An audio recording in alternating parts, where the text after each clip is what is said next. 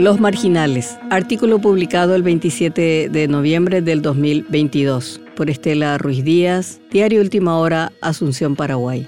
En general, a Paraguay se define como un país con debilidad institucional, alta corrupción en todos los ámbitos, profundamente autoritario y lacerante desigualdad.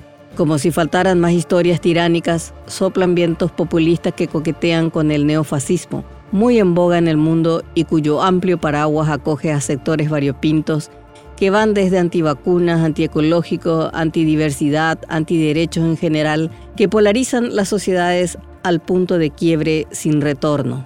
Este breve contexto explica el comportamiento de ciertas autoridades que no se sienten interpeladas por sus conductas sinuosas que no solamente colisionan con la ética, sino en muchos casos rompiendo la ley. Corrupción e impunidad, el combo cancerígeno que destruye la democracia. Causa y efecto. Este año ha dado ejemplos impactantes no solo en el señalamiento de determinados actores. Sus reacciones ante las situaciones son el mejor diagnóstico de la crisis institucional y la ruina ética que golpea al país.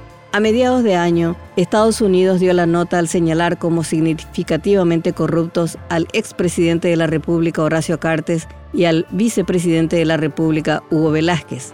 Más allá de los efectos políticos de la medida, el impacto ha sido grande. Paraguay confirmaba de esta manera ante el mundo aquellas conclusiones que lo señalan como uno de los países más corruptos del mundo, teniendo como ejemplos nada menos que a un expresidente y a un vicepresidente. Lo más provocativo fue la respuesta institucional, especialmente de Velázquez, que aunque se vio obligado a bajar su candidatura presidencial, se mantuvo como número dos del Poder Ejecutivo, a pesar de señalar que renunciaría como una salida honorable. Luego de reflexionar, pisó su palabra y se mantuvo en el cargo porque consideró que Estados Unidos asumió un chisme como verdad.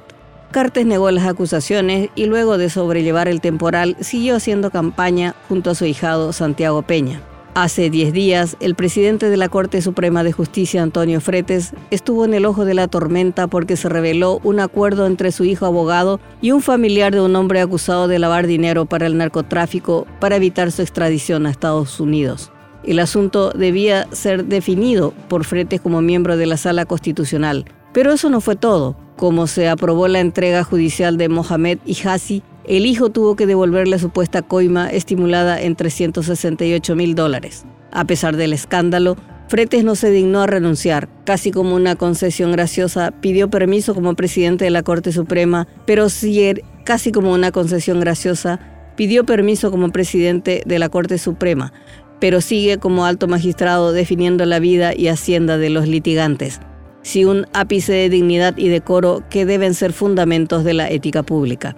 Estos comportamientos no son aislados, revelan la decadencia de la dirigencia del país. Es el resultado de décadas de vaciamiento institucional del que se viene alertando sin éxito. Crisis de representatividad y credibilidad en medio de una sociedad anestesiada y hastiada. Lo peor es que este escenario es propicio para perder los pequeños avances en las instituciones democráticas que se construyeron en estas tres décadas. Nada importa. El poder por sobre todas las cosas, porque significa dinero, influencia, control, negocios, venganza, narcisismo y mucho más. La ética es un estorbo, un decorado en desuso que ya no sirve ni para engañar al público. El individualismo sobre lo colectivo. No importa si el comportamiento afecta al grupo, la institución o el país. La decisión de salvarse, de permanecer en la superficie a costa de todos. Cartes prosigue su campaña esperando que su delfín triunfe y de esa manera terminar la incertidumbre que carcome su vida y su fortuna. Velázquez se atornilló al cargo buscando salvar su investidura. Craso error. Desde entonces es un fantasma. Ya no es referente institucional ni político. Nadie se acerca a él públicamente y aunque se señala que no hay cadáveres políticos, hoy está más cerca del olvido que de la resurrección. Y Fretes es la representación misma de la ignominia y aunque permanezca en el cargo, a medida que se acercan las elecciones generales, se irá diluyendo hasta convertirse en un espectro. Ni sus amigos, a los que blindó por décadas, lo rescatarán. No será ejemplo de juez y menos de justicia. Cegados por el poder, educados en el clientelismo como forma de vida, decidieron ser marginales, políticamente desintegrados, éticamente vacíos, con la fantasía de que el respeto, la dignidad y la honra se logran solamente desde los cargos.